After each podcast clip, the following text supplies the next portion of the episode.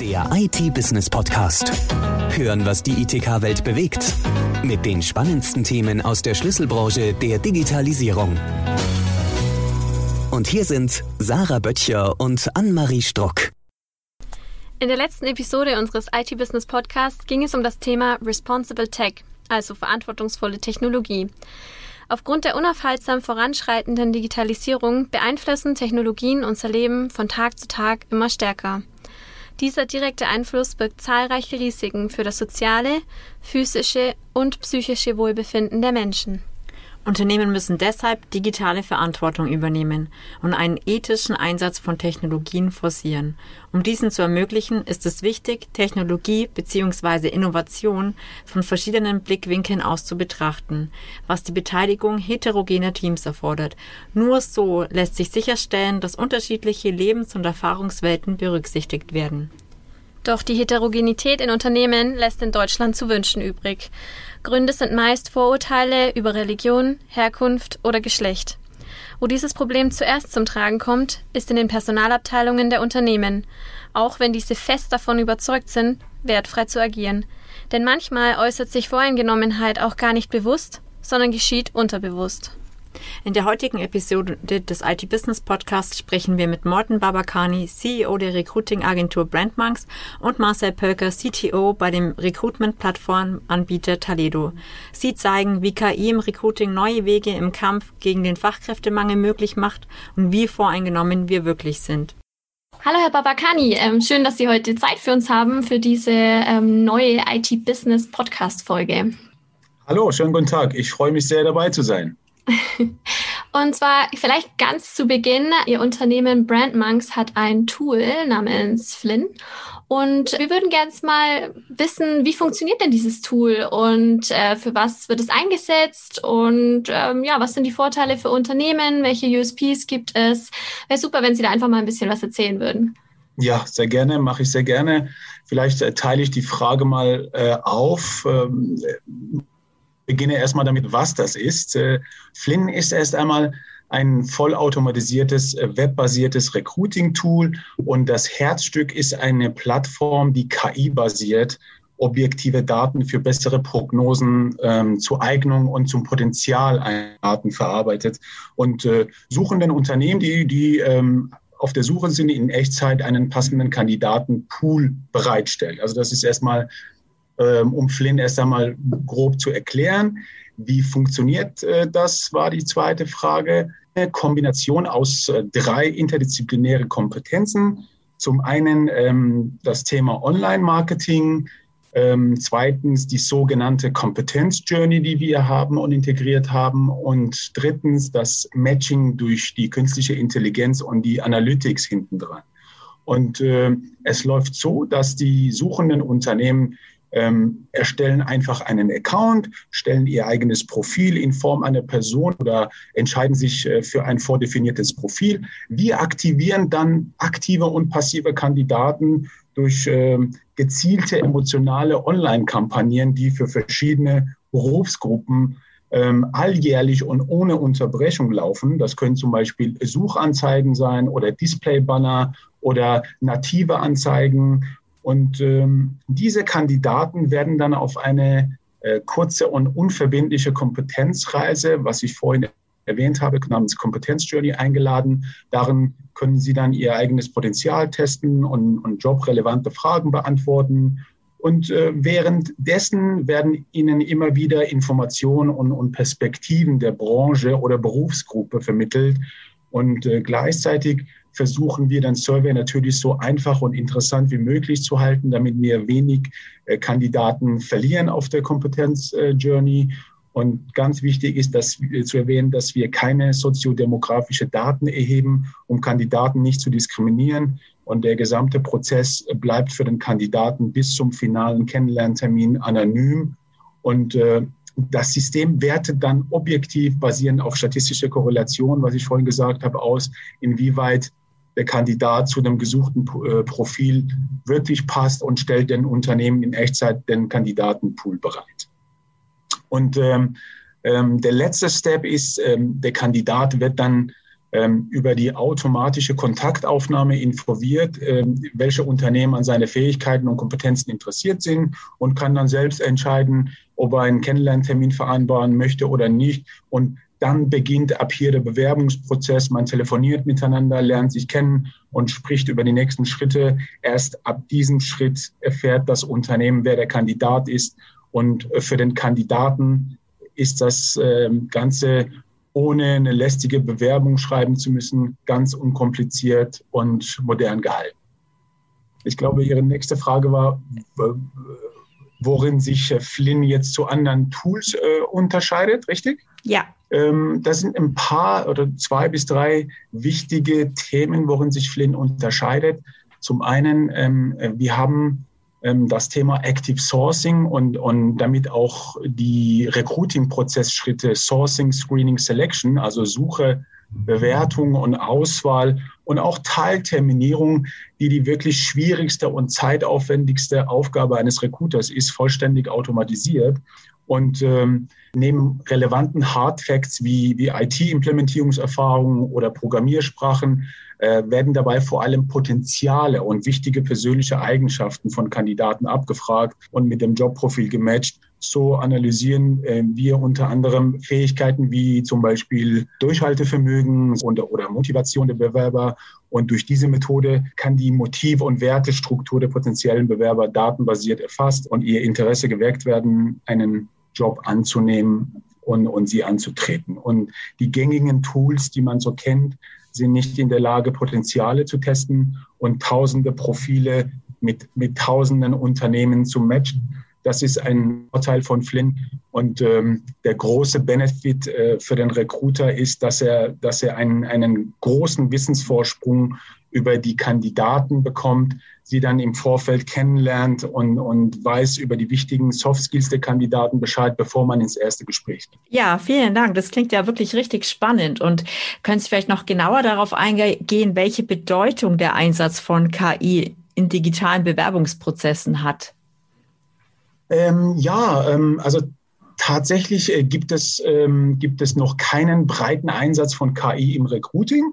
Das muss man wissen. Es sind, es sind sehr wenige Unternehmen, die KI derzeit einsetzen. Ähm, alle sind hoch interessiert daran, gefühlt sprechen alle darüber, aber nur wenige setzen es wirklich tatsächlich ein. Und äh, es, gibt, es gibt aktuell sehr viele Diskussionen über KI im Recruiting und das fehlende Vertrauen vor allem darin. Und, und, äh, und ähm, für viele sind die Vorgänge nicht nachvollziehbar und damit auch nicht kontrollierbar. Das ist, das ist ein Grund für die Zurückhaltung aktuell. Ein, ein weiterer Punkt ist, dass, dass sie den Entscheidungen der KI nicht vertrauen, ähm, was auch wiederum mit der Nachvollziehbarkeit der Vorgänge zu tun hat. Damit stehen Diskussionen über die Wirksamkeit und Bedeutung der KI Manche glauben oder einige glauben, KI würde den Faktor Mensch vollständig ersetzen. Aktuelle Einsätze sind Chatbots oder Job- und, und Talent Recommender oder CV Screening Analytics etc. Ähm, zum Beispiel ähm, kann ich einwerfen, Chatbots sind, sind aktuell aus unserem Alltag nicht mehr wegzudenken. Allerdings sind sie im Recruiting noch lange nicht etabliert. Und äh, da gibt es eine Studie von, äh, von der Universität äh, Bamberg ähm, namens Recruiting Trends 2020. Ähm, und das, äh, da, darin wird beschrieben, dass gerade mal drei Prozent der Unternehmen einen Chatbot im Recruiting oder im HR einsetzen. Und ähm, ja, das Thema diskriminierungsfreie KI ist, ähm, ist, ist ein ganz großes Thema aktuell, was ich persönlich sehr, sehr spannend finde. Äh, ist, ist, dass die Studie der Uni Bamberg ergeben hat, dass, dass sechs von zehn tausender Unternehmen der Meinung sind, dass digitale Auswahlsysteme die diskriminierungsärmere Bewerberauswahl fördern.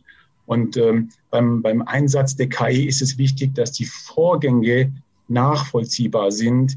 Die, die Ergebnisse müssen regelmäßig überprüft werden. Und wenn die KI Diskriminierungstendenzen aufweist, dann, dann muss sie weiter trainiert werden und, und dem entgegengewirkt werden. Und ähm, das Spannende bei, bei Flynn ist, wir trainieren unsere KI nicht mit, mit Daten, die diskriminieren könnten. Wir erheben keine soziodemografische Daten, sondern, sondern nach Kompetenzen, also fachliche, persönliche und methodische Kompetenzen. Und, und vielleicht noch ähm, generell mal ein Satz zum, zum KI ähm, weil es ja sehr, sehr breit jetzt momentan diskutiert wird. KI ist, ist, ein, ist ein spannendes Forschungsfeld.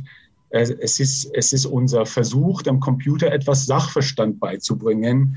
Und ähm, es ist so, dass ähm, es sind Algorithmen, die auf die nach Auffälligkeiten in Daten suchen, die mit etwas korrelieren, was wir dem Computer vorher als Input gegeben haben. Das heißt, wir geben Daten rein und sagen zum Beispiel, das ist ein guter Arbeitnehmer geworden und lassen dann den Computer danach suchen, was den guten Arbeitnehmer ausgemacht hat. Das bedeutet wiederum, dass KI nur so weit intelligent ist wie die Personen, die sie programmiert haben.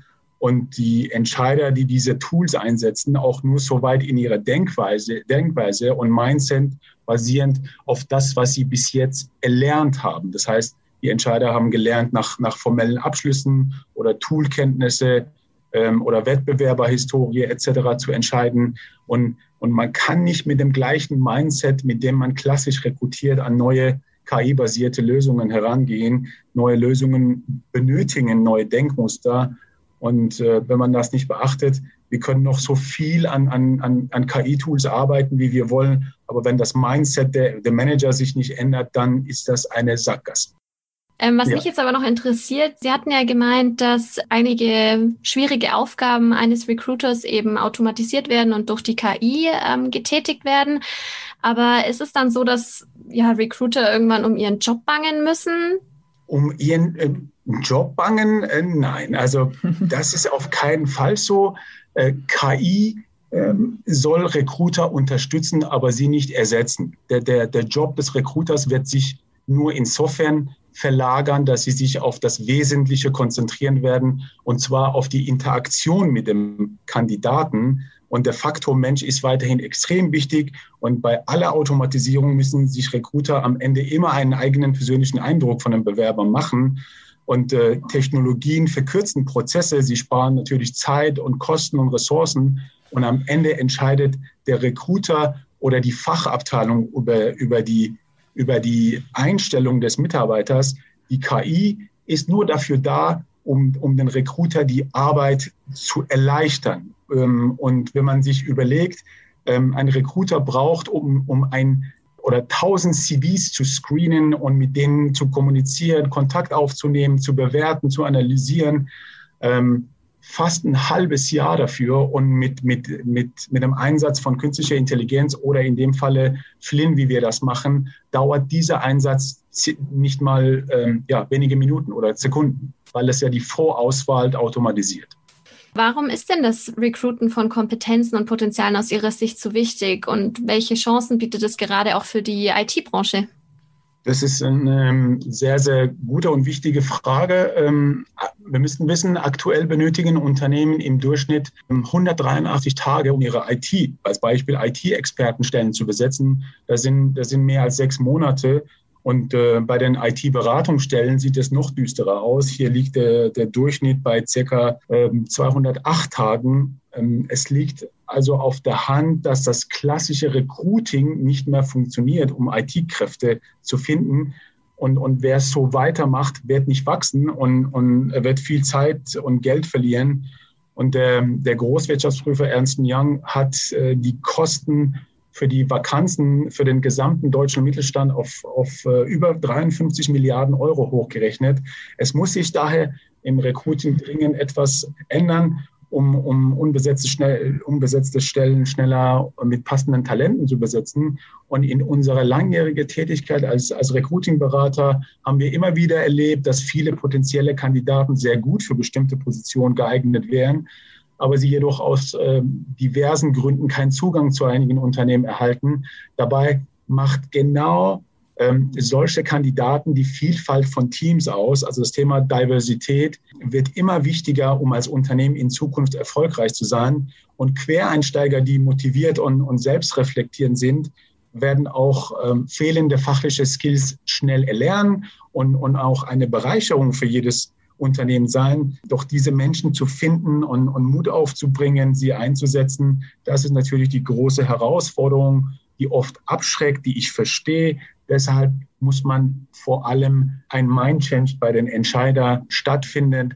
Das, das, das, das bedeutet, wir brauchen neue Methoden und, und die Bedingungen waren, waren nie besser als jetzt. Deshalb rate ich auch Personalentscheider, ähm, wenn ich es darf, bei der Talentsuche nicht allein auf den Lebenslauf zu achten, sondern sich auch sehr genau die Kompetenzen und Potenziale von Menschen anzuschauen.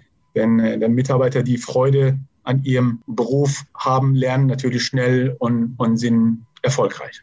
Vielen Dank für die nützlichen Tipps. Sie haben das Thema Quereinsteiger ja schon bereits angesprochen. Diversität ist ja aktuell in aller Munde, aber wie offen sind Unternehmen wirklich dafür? Mhm. Ich stelle natürlich immer wieder fest, das Thema Diversity und Quereinsteiger klebt ja als werbewirksamer Begriff auf viele Unternehmen aktuell. Aber äh, wo Diversity und, und offener Mindset präsentiert wird, ist, ist nicht, nicht unbedingt Diversity drin. Und zu Diversity gehört nicht nur der Anteil an, an weibliche Führungskräften, ähm, ein Anteil an, an Mitarbeitenden mit, äh, ich will sagen, ähm, sexueller Orientierung, äh, Religion, äh, Herkunft etc., sondern auch Personen mit einem ähm, anderen beruflichen Background und Ausbildung. Und ähm, wenn Sie das Thema Quereinsteiger jetzt gerade ein, äh, ansprechen, ist es so, dass es kein esoterisches Gerede ist, sondern es funktioniert wirklich. Interne Mitarbeiter werden schon seit Jahren für offene Aufgabe oder für neue Aufgaben in eigenen Unternehmen befördert und versetzt, obwohl sie vermeintlich äh, notwendigen Skills und Erfahrungen gar nicht aufweisen. Und warum ist das so? Weil, weil das Vertrauen in die Fähigkeiten da ist. Man lernt äh, oder man kennt diese Mitarbeiter, man traut ihnen den Job zu und das äh, Modell Quereinsteiger funktioniert schon in den Unternehmen, ohne dass es so bezeichnet wird. Ähm, und aus meiner Sicht ist ein großes Aufklärungs- und Schulungsprogramm notwendig, wie man das Potenzial von Quereinsteiger erkennen möchte und sie richtig an, an, an Bord holen möchte.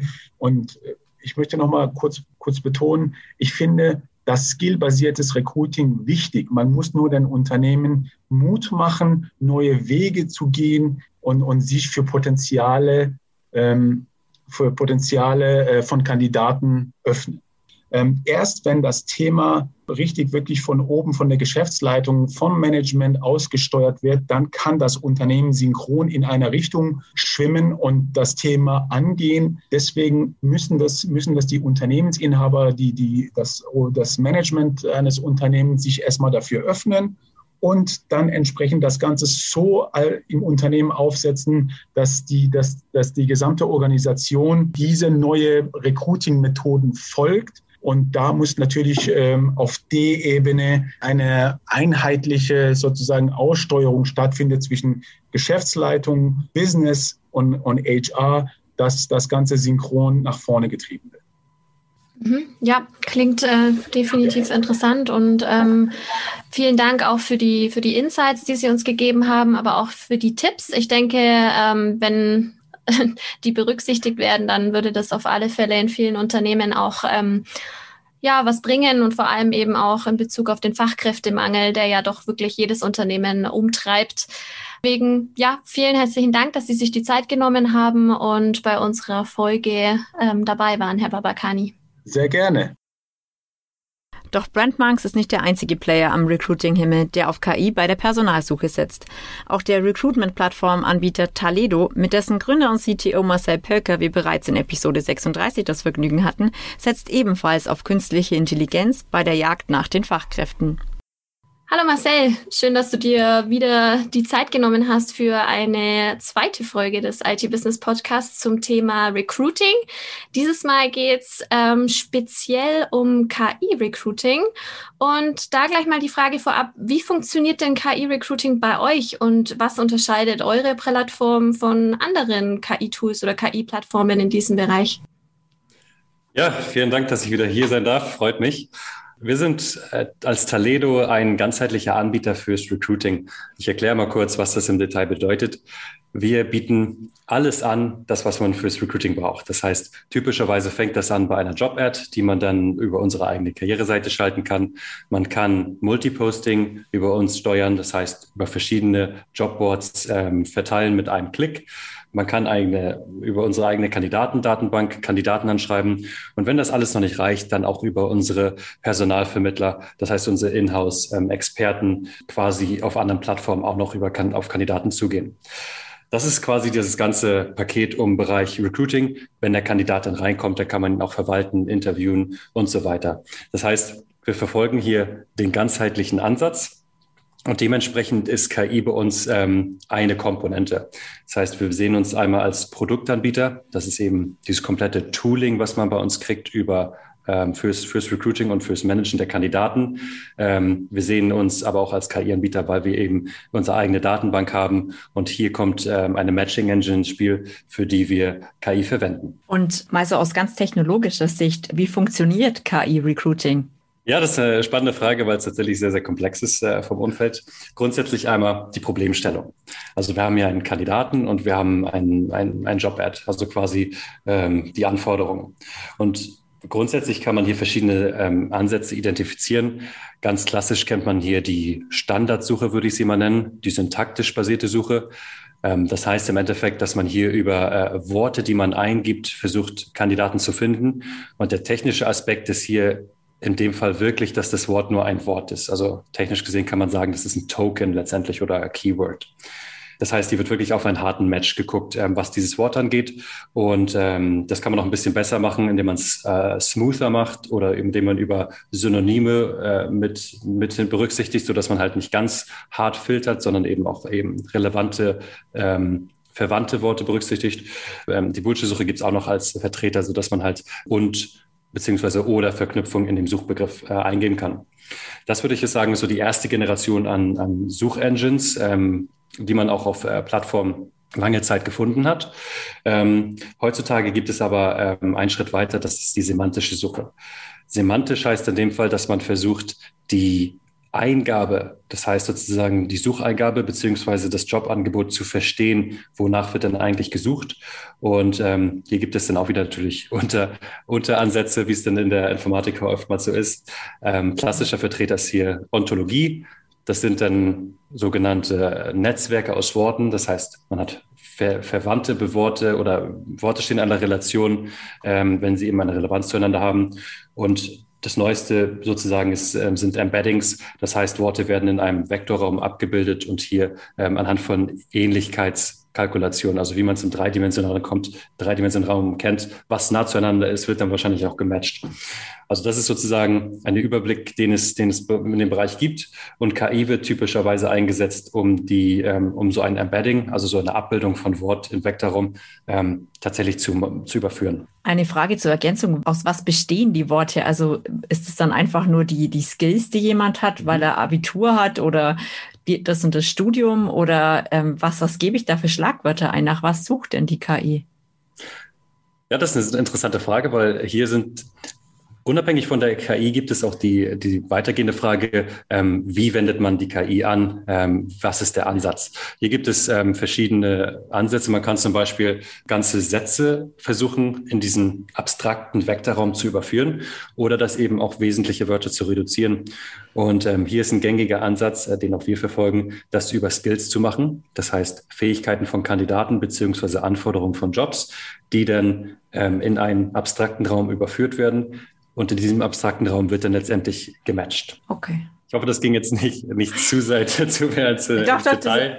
Das, es ist letztendlich schon ein bisschen abstrakter alles, aber das Interessante ist an der Stelle, dass wir von KI immer reden und ähm, es wird letztendlich in allen Industrien heutzutage jeden Tag schon eingesetzt. Also das ist ja, das ist so dieser Kontrast, in dem wir uns momentan bewegen.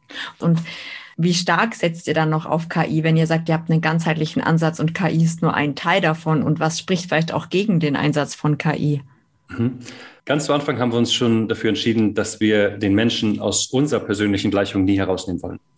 Wir sehen das wie folgt, dass es im Prinzip im Bereich Recruiting verschieden digitalisierte Ansätze gibt. Und da sehen wir zum einerseits, dass es eben äh, Ansätze gibt, die nicht digitalisiert sind. Das sind dann zum Beispiel die ähm, Stellenanzeigen in den Zeitungen oder typischerweise klassisch agierende Personalvermittler und eben hoch digitalisierte äh, Plattformen wie zum Beispiel als alter Vertreter würde ich sagen Jobplattform und als neuere Vertreter sind das eben so ganzheitliche Plattformen wie Taledo. Das ist die eine Dimension quasi, wie digital ist das und das zweite ist das Service Level. Und wenn man jetzt zum Beispiel ähm, vergleicht Jobanzeigen oder Jobplattformen mit einer Plattform wie die unsere, dann sieht man, dass da ähm, bei uns der Servicegedanke sehr, sehr weit im Vordergrund steht. Und wir sind der Auffassung, dass diese, diese Servicegedanke gerade in, dem, in der Domäne des Recruiting, wo es letztendlich ja um Menschen auf allen Seiten geht, nicht ganzheitlich oder ganz alleinig durch eine KI gelöst werden kann, sondern bestenfalls im Zusammenspiel. Deswegen ist bei uns auch ähm, wenn ich uns sozusagen als Formel mal aufstelle, dann sind wir quasi ein, eine Symbiose aus Produkt, Mensch und KI. Und wir mhm. glauben nicht, dass eins dieser einzelnen Komponente äh, das gleiche Ergebnis liefern könnte. Das ist eine schöne Gleichung oder ein schöner Vergleich.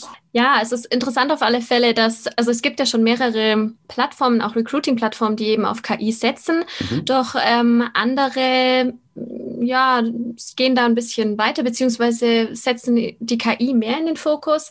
Aber wie du ja eben schon sagtest, eigentlich lebt ja Recruiting auch so von dieser zwischenmenschlichen Interaktion. Deswegen, ähm, ja, klingt das definitiv spannend und vermutlich auch ähm, sinnvoll. Ja, das ist tatsächlich interessant, weil es gibt ja auch andere Plattformen und ähm, wir, das ist letztendlich eine Glaubensfrage, aber wir, wir sind dieser Überzeugung, dass es ähm, diesen menschlichen Aspekt eben braucht. Ich frage immer die Frage, wer würde als Kandidat wirklich den nächsten Karriereschritt einer, einem Chatbot zum Beispiel anvertrauen? Das, das kann ich mir einfach nicht vorstellen, dass das in naher Zukunft passieren wird, ähm, weil da Komponenten mit reinspielen, wie zum Beispiel Vertrauen oder wirklich an die Motive eines Kandidaten rankommen. Was sind wirklich die Wechselmotivationen? Und das äh, oftmals ist es äh, nur an der oberflächliche, das der oberflächliche Grund ist meistens Gehalt, aber wenn man tiefer reingeht, dann sind da doch meistens andere Motive. Und all diese Punkte ähm, glauben wir persönlich nicht dran, dass das eine KI allein nicht in naher Zukunft zumindest abdecken kann. Wobei man ja oft ähm, sagt, dass quasi der Einsatz von KI zum Beispiel Diskriminierung eliminiert. Da wäre jetzt einfach unsere Frage, ist denn KI eigentlich die einzige Möglichkeit, um eben Vorurteile oder Diskriminierung ähm, zu eliminieren beim Recruiting? Ja, das ist, das ist äh, spannend, weil grundsätzlich muss man sagen, dass jeder von uns in irgendeiner äh, Form gebiased ist. Also Bias heißt ja im Endeffekt nur, dass man in irgendeiner Weise geprägt oder voreingenommen ist. Und wir alle sind letztendlich davon geprägt, was unser Umfeld ist, wo wir aufwachsen und so weiter. Ich vergleiche das so ein bisschen mit, man weiß nicht das, was man nicht weiß. So ähnlich ist es auch beim Bias letztendlich. Man sagt, es ist leicht gesagt, dass man sagt, man ist nicht biased, aber man weiß ja eben nicht, wo man biased ist. Das ist ja die Schwierigkeit daran. Ähm, das heißt, das ist einmal so als, als Situation. Das heißt, es gibt ein paar Punkte, wo häufig darüber diskutiert wird, wo man gebiased ist und erst dann ähm, stellt man sich eigentlich die Frage, oh, habe ich denn wirklich ein Bias? Also wenn man sich hier die Fragen stellt bezüglich Diskriminierung und so weiter, das ist ein häufiges Thema, wo man über Bias spricht. Ähm, interessant wird wenn man sich dieselbe Frage in anderen Bereichen auch mal stellt weil nur über Reflexion kommt man dann letztendlich auch zu dem Punkt, sich mal diese Frage zu stellen, ob man gebiased ist. Das, das nur am Rande, ich habe ein bisschen weiter ausgeholt, weil die Frage hat eigentlich auf KI abgezielt. Ähm, KI ist letztendlich ein, ähm, so gesehen kann es ein Spiegel sein, weil die KI ist grundsätzlich ähm, von einmal einerseits von Menschen designt, das heißt, man muss natürlich darauf achten, dass sie ähm, nicht fahrlässige Fehler hat, sodass sie von vornherein gebiased ist. Aber grundsätzlich kann es eben ein Spiegel sein, in dem man Kandidaten sieht, die zum Beispiel rein über Skills gematcht wurden, ähm, die man sonst sich nicht hätte an, angeguckt. Und da ist man als Mensch dann wieder in der Verantwortung zu gucken und sich dann zu fragen, okay, das ist jetzt das Ergebnis der Maschine sozusagen. Gebe ich dem Ganzen jetzt eine Chance, auch wenn das vielleicht nicht meine Erwartungshaltung gesprochen, ersprochen hat? Ganz kurz, ich muss jetzt nochmal diesen, dieses Gebiased von dir aufgreifen, weil ich das mhm. ziemlich äh, interessant und spannend finde. Du hast ja in unserer letzten Episode zusammen, hast du es ja schon angesprochen, dass ähm, einige Unternehmen zum Beispiel, ich glaube Entwickler waren es, die nicht deutschsprachig waren und deswegen quasi ähm, aus dieser Kategorie der neuen Bewerber rausgefallen sind. Das ist ja dann so ein Thema, wo künstliche Intelligenz hier ganz gut helfen würde, oder? Ja, also KI ist, im, KI ist halt ähm, ist eigentlich eine Automatisierung von dem, was die Daten wiedergeben und wie der Mensch dem Ganzen sozusagen trainiert. Und wenn man das designt letztendlich, dann äh, achtet man schon halt auf harte Kriterien. Also äh, man würde jetzt keine KI äh, bauen, die jetzt absichtlich gebiased ist, weil das endlich ähm, würde das würde es nicht zum Ziel führen, eben den besten Kandidaten zu zeigen.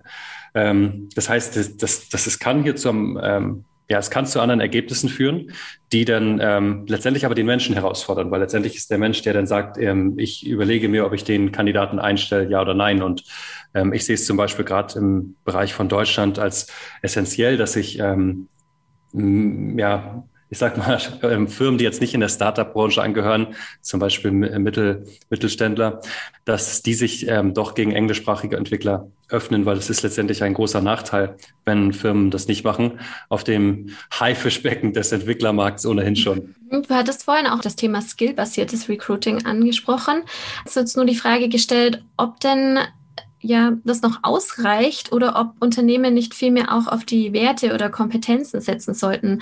Ähm, zum Beispiel eben, um dadurch auch Quereinsteiger zu finden, die vielleicht auf eine Jobbeschreibung dann doch passen, obwohl Unternehmen das im ersten Moment ähm, diese Quereinsteiger ausgeschlossen haben. Ja, das ist interessant. Das zeigt nämlich auch, ähm, denke ich, die Komplexität, die dieses Problem Matching haben kann.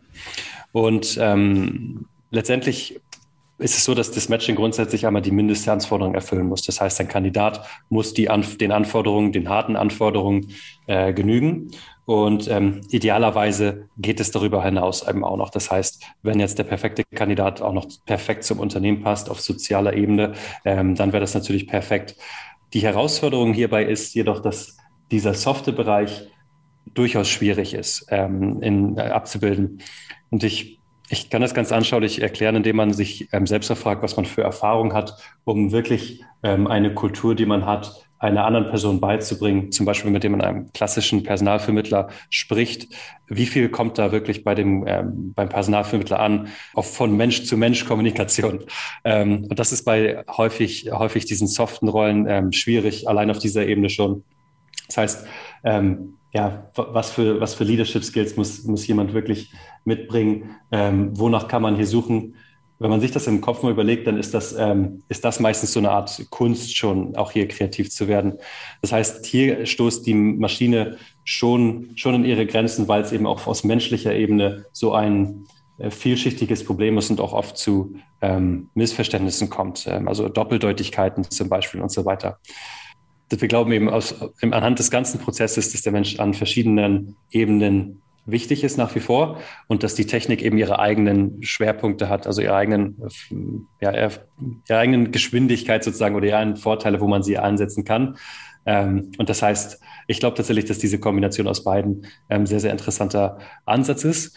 Und ich glaube tatsächlich auch, dass in Zukunft, wir sind ja sehr stark in einer digitalisierten Welt und es wird weiter so gehen, dass diese, diese Denkweise äh, zunehmen wird, dass man mehr weiter erkennt, dass dieser Service-Gedanken vom Menschen etwas ist, was man äh, nicht rein digitalisieren kann.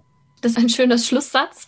Ähm, das bedeutet einfach, dass quasi ja die künstliche Intelligenz oder Technologie an sich immer als ähm, Hilfe für den Menschen eben dient, wie jetzt zum Beispiel im Recruiting, um äh, Prozesse effizienter und ja schneller einfach vonstatten zu bringen. Und trotzdem ist eben der Mensch immer dabei, der betreut und quasi ja, den Hut auf hatte bei dem Ganzen. genau, ja. Super, dann äh, vielen lieben Dank, Marcel, für ähm, den interessanten Einblick und ja, dir weiter alles Gute. Vielen Dank euch, danke. Wir haben nun zwei unterschiedliche Ansätze gehört, wie KI im Recruiting eingesetzt werden kann. Fest steht, beide Unternehmen nutzen künstliche Intelligenz, um den Recruiting-Prozess zu beschleunigen. Dabei screent die KI bei Taledo überwiegend CVs, Brandmonks hingegen fokussiert mit seiner KI zusätzlich die Potenziale der Bewerber. Recruiter müssen sich jedoch keine Gedanken machen. Sie werden auch in Zukunft nicht arbeitslos werden, denn die menschliche Interaktion im Bewerbungsprozess soll und kann auch weiterhin nicht durch eine Technologie ersetzt werden.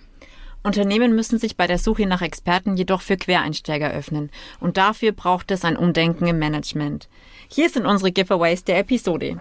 Zum Beispiel einfach mal bei Stellenanzeigen neue Formulierungen ausprobieren. Oder vorab die gesuchte Stelle und die dafür benötigten Skills genau differenzieren. Das bedeutet, was sind zum Beispiel Hard Skills, also berufstypische Qualifikationen, und was sind Soft Skills, also außerfachliche bzw. fachübergreifende Kompetenzen. Zum Beispiel auch, welche Hard Skills lassen sich vielleicht sogar erlernen. Und speziell für Quereinsteiger einfach mehr Zeit zum Onboarding einplanen. Und natürlich im Bewerbungsgespräch gezielt nach gesuchten Soft Skills fragen, zum Beispiel logisches Denken oder Kreativität. Also von uns auf jeden Fall schon einmal viel Erfolg bei der Bewerbersuche. Und in der nächsten Episode wird es ganz spannend. Es geht um den Fall Klaus Wilke, dem seine Identität gestohlen wurde und der jetzt IT-Sicherheitsberater für UN ist. Der IT-Business Podcast. Hören, was die ITK-Welt bewegt. Der Audiopool mit den spannendsten Themen aus der Schlüsselbranche der Digitalisierung. Jetzt abonnieren auf Spotify, Soundcloud, YouTube, Deezer und iTunes.